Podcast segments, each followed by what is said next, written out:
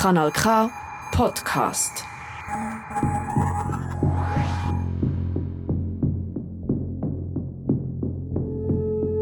Die Giftmörderin von Sur. Das ist die siebte Episode. Zuchthaus. Die Angeklagte ist schuldig des Giftmordes an Frau Schmidli und Adrian Meyer, schuldig der Unterschlagung der Hinterlassenschaft der Frau Schmidli und des zweifachen Betruges gegenüber den Erben des Adrian Meyer.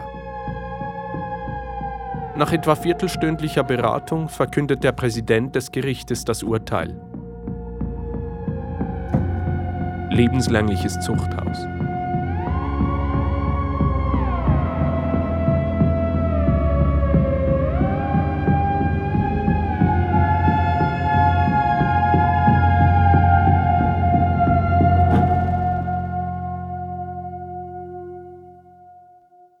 Verena Lehner ist in der Folge amtlich bevormundet worden und über ihre ist der Privatkonkurs gemacht worden.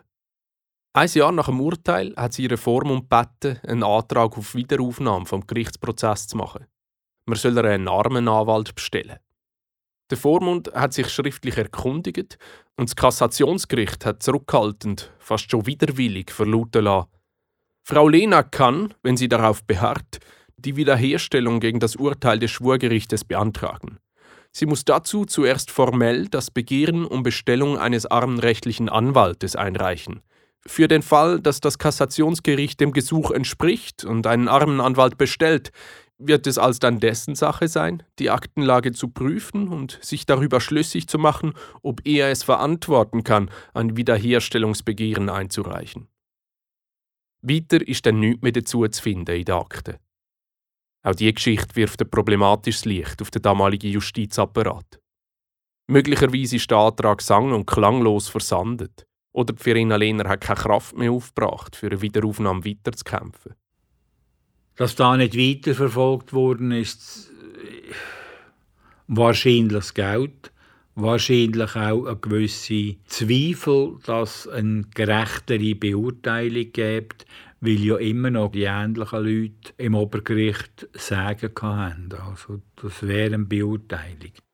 Aber man hat sie schuldig gesprochen und von da war sie im Gefängnis, in Lenzburg und nachher noch in Königsfeld. Das ist ja eine lange Zeit. Und sie war über 60, als sie verurteilt worden ist. Also man sieht ja, sie war auch wirklich eine zähe Frau. Sie ist ja für damalige Verhältnisse schon recht alt geworden auch unter den Bedingungen, die man gelebt hat. Also man hatte auch nicht das warme Stübchen und äh, den Komfort und auch von der medizinischen Kenntnis so wie heute.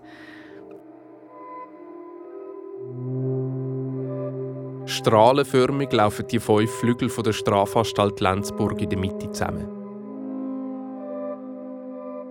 Man könnte in die Anstalt hineingehen, die Augen zumachen und man wüsste genau, man ist in einer anderen Welt. In der Nacht hat ein einziger Aufseher genügt in der Mitte und der Mitarbeiter hat akustisch alles mitgekriegt. Mit den Holztüren hat man also auch jemanden gehört husten in den Zellen innen. Heute mit den modernen Türen, man hört nicht mehr in die Zellen rein, aber man hört sehr gut, was läuft. Akustisch ist Lenzburg auch noch interessant. Zum Mittagessen zum Beispiel läutet Glocken wo noch von 1864 ist. Also man muss sich das so vorstellen, in der Mitte von einer Anstalt, im zentralen Punkt, ist ein Säulen aus Stahl. Auf dieser Säulen aus Stahl hängt eine Glocke.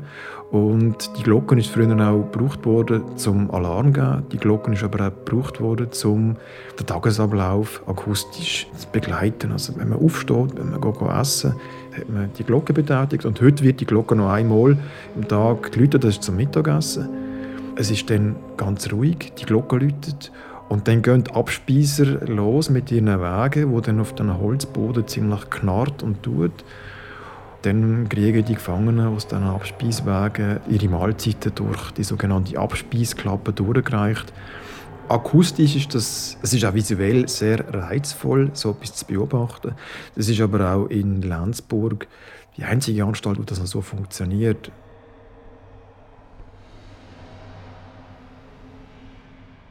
Ich bin zu Basel und rede mit dem Peter Schultes. Er ist Fotograf und Publizist. Von ihm sind wunderbare Bildbände zu Gefängnissen in der Schweiz und auch eine Publikation zu der Geschichte der heutigen Justizvollzugsanstalt Lenzburg. Ich bin über die Fotografie zum Thema Justizvollzug geraten, wo ich vor 15 Jahren die erste Bildbank gemacht habe über Gefängnisse in der Schweiz und habe mir einfach als Fotograf einen Bereich ausgesucht, wo noch nicht fotografisch so aufgearbeitet war. Und da bin ich im Justizvollzug gelandet und seither sage ich immer, ich habe lebenslänglich mit dem Thema bekommen. Es hat dann so ein eine Lawine ausgelöst, das eine hat es andere gegeben.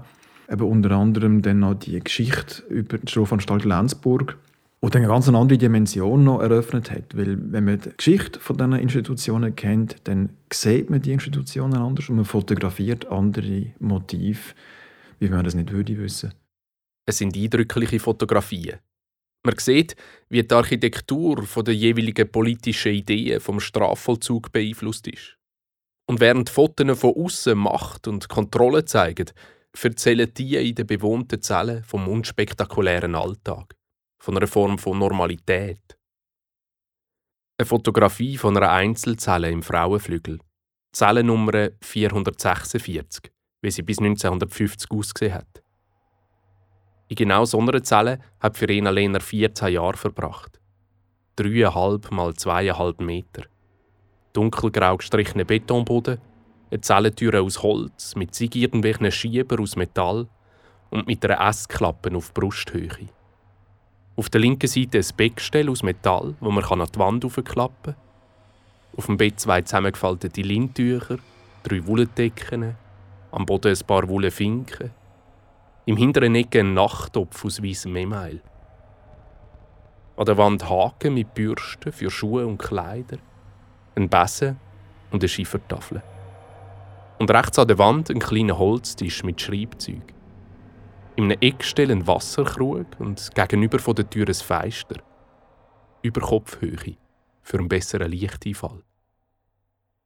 Die Welt in der Strafanstalt ist natürlich viel kleiner, der persönliche Bereich ist viel kleiner. Wenn man eine Einzelzelle hat, hat man natürlich eine Rückzugsmöglichkeit, man kann Türen zumachen. Aber äh, das ist ja das, was man vielleicht in der Außenwelt nicht so wahrnimmt. Man sieht, wenn man so Bilder anschaut, wie schön in Anführungszeichen die Gefangenen es doch haben. Man vergisst aber gleichzeitig, dass die Freizeit, die Freiheit, die Intimsphäre auf ein Minimum beschränkt ist.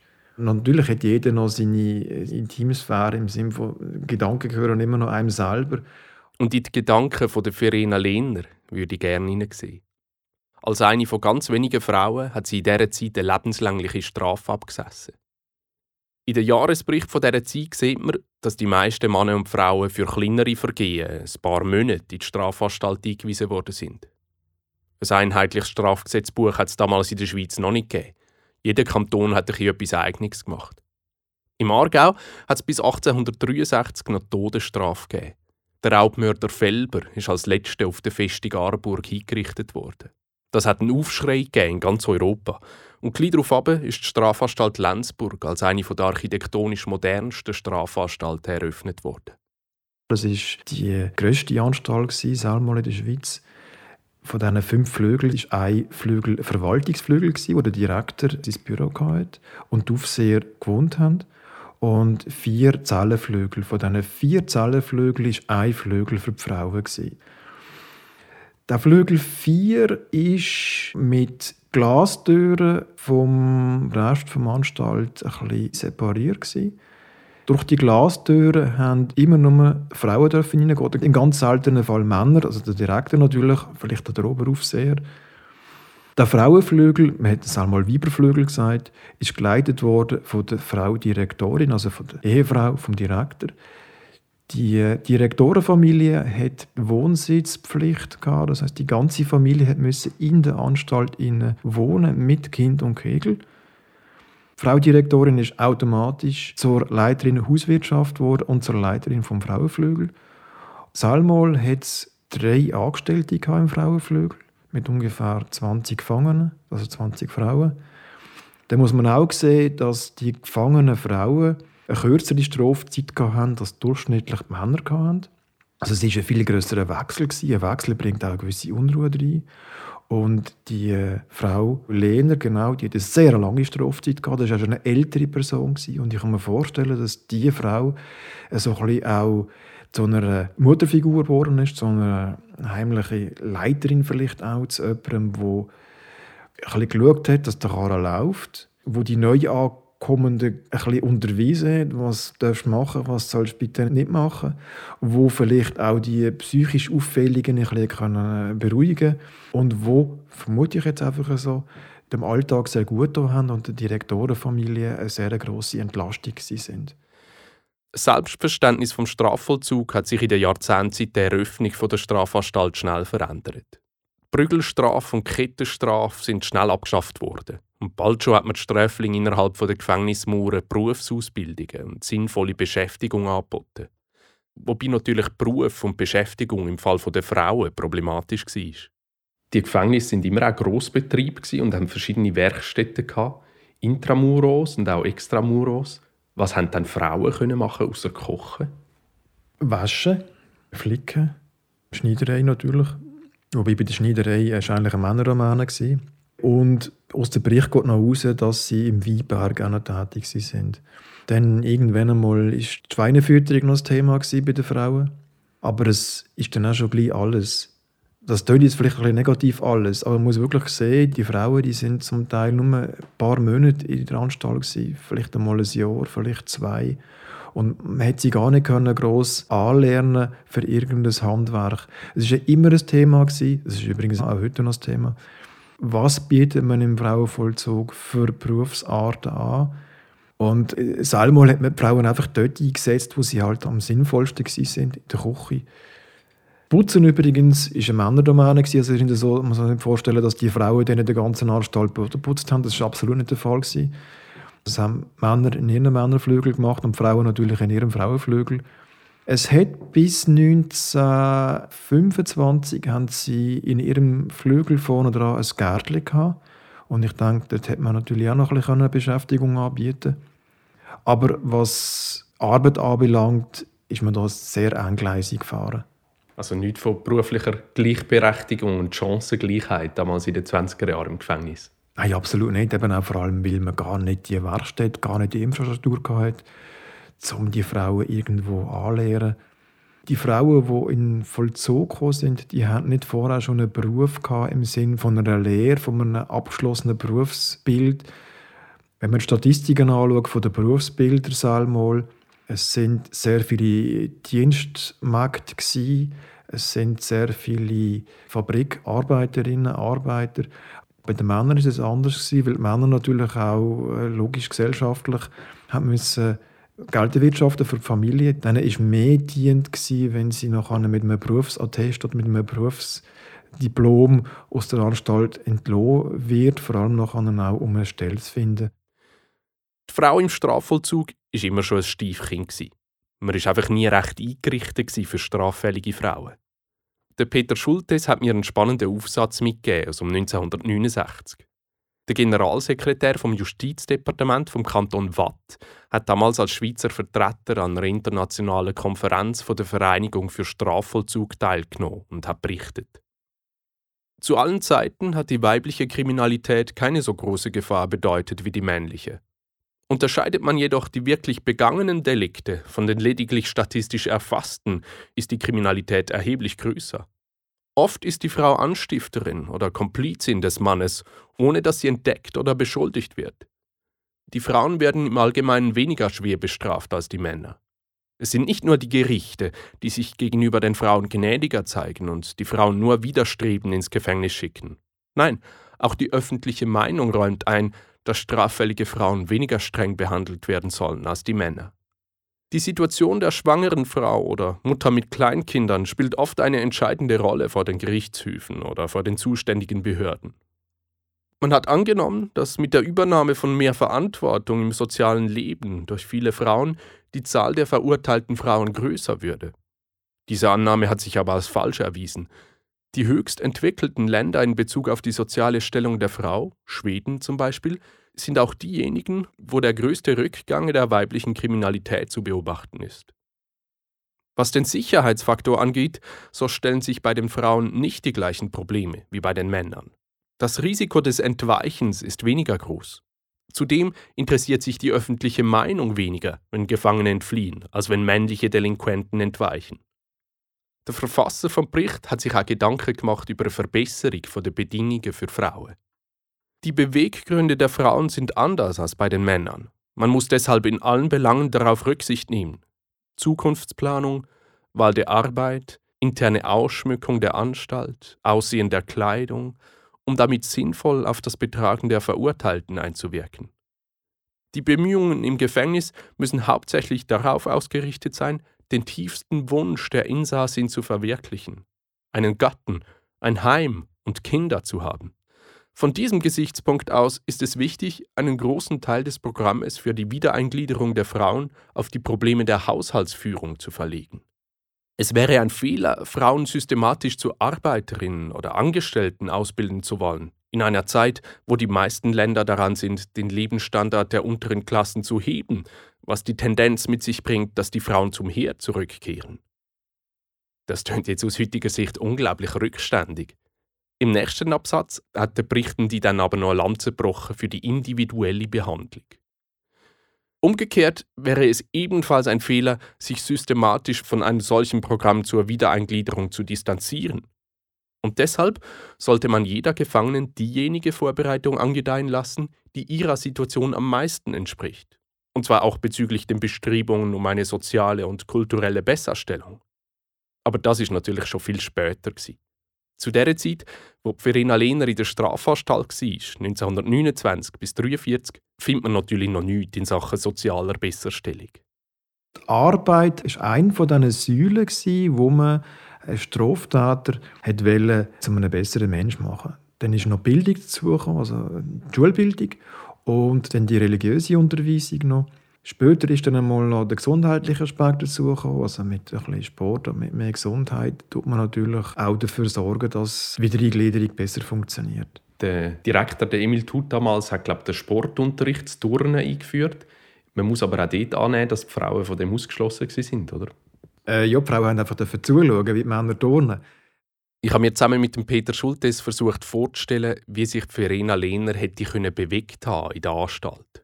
Die Verena Lehner hat in ihrer Zeit in den 10er, 20er Jahren ganz breite Gesellschaftsschichten am Waldrand zur Karte gelegt. Ist es denkbar, dass sie die Kartenlegerei im Gefängnis weiter betreiben Das kann man sich durchaus vorstellen, auf jeden Fall. Die Welt wird natürlich extrem klein in so einer Anstalt und dann versucht natürlich jeder irgendwie sein Leben, wie es es bis jetzt hatte, irgendwie können weiterzuführen.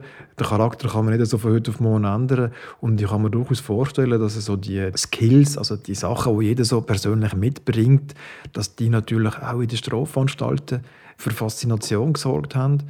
Sei das eben irgendwelche Kartenlegerei oder auch irgendwelche Anekdoten. Ich kann mir durchaus vorstellen, dass da vielleicht die Direktion noch interessiert war, was auch da dahinter steckt. Durchaus, absolut. Es hat schon gewisse Faszination, natürlich. Noch Anfangs 20er Jahre findet man in einem Bericht vom Gefängnisdirektor an Aargauer Regierungsrat vermutlich eher den Ton, wie man damals über Frauen gedacht hat. Es geht um Unregelmäßigkeiten in der Schweineküche. Ich sehe mich veranlasst, Ihnen zu meiner Entlastung Mitteilung von den nachstehend verzeichneten Ereignissen zu machen. Vom Kesselhaus gehen nach sämtlichen Flügeln unterirdische Gänge, in welchen die Dampfleitungen liegen. Im Souterrain jedes Flügels sowie im Kesselhaus selbst befinden sich die Einsteigeschächte. Im Dezember 1921 habe ich, ohne von den heute zu meldenden Ereignissen eine Ahnung gehabt zu haben, den Kanal nach dem Frauenflügel zumauern lassen, um jede Kommunikationsmöglichkeit zu verhindern. Vor einigen Tagen habe ich zu meiner größten Überraschung feststellen müssen, dass durch den Kanal nach dem Frauenflügel Verkehr mit der im Souterrain gelegenen Schweineküche gesucht und gefunden wurde. Unsere Heizanlage wird von einem Gefangenen bedient. Bei der jeweiligen Ablösung hatte der Abtretende dem antretenden Heizer von dieser Kommunikationsmöglichkeit Kenntnis gegeben. Soviel ich noch feststellen konnte, muss der Verkehr auf viele Jahre zurückgehen. Der Gefangene wählte für seine Besuche der Schweineküche jeden zweiten Sonntag, an welchem der Werkmeister frei war. Durch ein Klopfen an die eiserne Abschlusswand wurde ihm von der reformierten Schweineköchin der günstige Moment gemeldet. Es war dies der Zeitpunkt, wo die weibliche Aufsicht mit den katholischen Gefangenen beim Gottesdienst war. Der Gefangene Wickli Friedrich, wegen Einbruchsdiebstahls zu drei Jahren Zuchthaus verurteilt, hat sich nach seinen eigenen Aussagen regelmäßig in die Schweineküche begeben und dort mit der Schweineköchin Hoffmann Rosa geschlechtlich verkehrt. Die Hoffmann, eine dirne und freche Lügnerin, hat anfänglich jeden Verkehr bestritten und erst bei der Konfrontation ein Geständnis abgelegt. Sie behauptet indessen, sie sei vom Gefangenen Vicky bedroht und vergewaltigt worden. Diese Behauptung ändert natürlich an der Sachlage wenig. Nur durch die Unfruchtbarkeit der Hoffmann konnte also ein Skandal vermieden werden, wie er sich vor circa 50 Jahren hier ereignet hat. Ich habe bis heute keine Strafen ausgeteilt und ersuche um Mitteilung, ob ich dies tun soll. Im Fall von der Verena Lehner, wo schon im höheren Alter in die Strafanstalt ist, muss man davon ausgehen, es ist allen bewusst gewesen, das wird die letzte Station. Ja, das ist sicher sehr speziell für die entsprechende Person auf jeden Fall. Und ich denke, das ist auch äh, die große Ausnahme gewesen, weil die Strafanstalt ist nicht eingerichtet gewesen, um die letzten Jahre mit den ganzen medizinischen Komplikationen, die es gibt.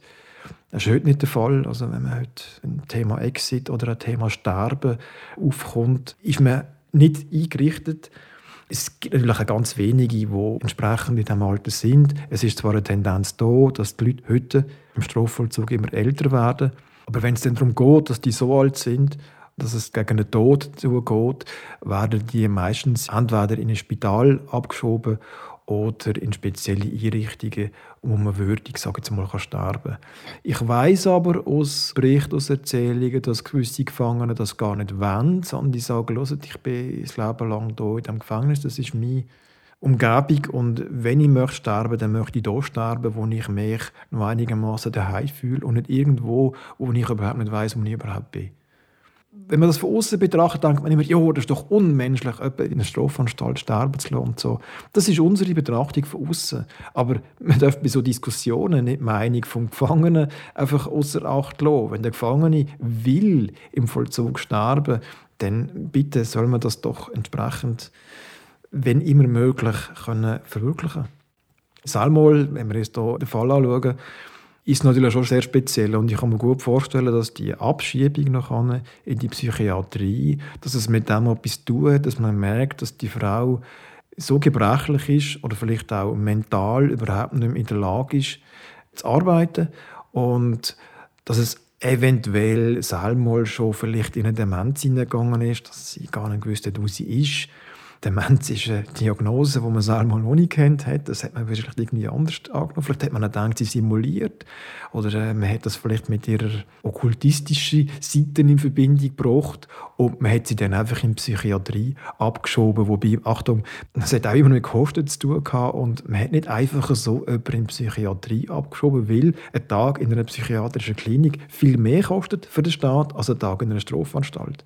Und es ist immer, immer auch um Kosten gegangen bei der ganzen Diskussion. Verena Lehner ist also mit 81 nach 13 Jahren Gefängnis in die psychiatrische Klinik zu Königsfelden gekommen. In der Erinnerung von Verwandten heisst es, sie hätte im Gefängnis Stimmen gehört oder sie hätte die Toten gehört reden. In ihre Patientenakte darf ich wegen der ärztlichen Schweigepflicht nicht hineinschauen. Das Persönlichkeitsschutzrecht gilt nämlich auch für Verstorbene. Die gängige Rechtsprechung lässt auch die Toten reden, Sie geht davon aus, dass Verena Lehner auch posthum noch ein Geheimhaltungsinteresse an ihren Patientenakten hat. Ich muss ein höheres Interesse geltend machen. Und bis mein Einsichtsgesuch beantwortet wird, bleibt mir nur das Mutmaßen. Was wäre zum Beispiel, wenn gar nicht Verena Lehner, sondern umgekehrt der Kanton aus irgendwelchen Gründen ein Geheimhaltungsinteresse an den Akten hätte? Wenn wie zufällig über die Jahrzehnte immer mehr Dokumente zu dem Justizskandal verschwunden wären? Zuerst Rede von ihrem Anwalt, dann das Plädoyer von ihrem Staatsanwalt, dann irgendwann die polizeilichen Einvernahmeprotokolle. Zum Beispiel, weil seit Jahrzehnten am liebsten geschwiegen wird über die Verena Lehner. Und was wäre, wenn in dieser Patientendokumentation vielleicht Hinweise zu finden wären, wie die Verena Lehner in den 15 Jahren nach der Verurteilung ihre Persönlichkeit versucht hat zu schützen gegen die stoßende Ungerechtbehandlung?